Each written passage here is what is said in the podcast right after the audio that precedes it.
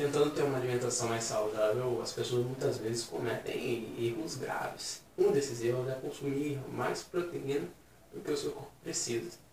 E por que, que isso é um erro? Porque o seu corpo não tem como estocar essa proteína. Ele não tem uma reserva que ele vai guardar e usar no momento oportuno. Não é igual os carboidratos ou uma reserva de gordura que o seu corpo tem. É, quando você consome mais proteína do que o seu corpo precisa, seu corpo simplesmente excreta essa proteína, ele joga fora.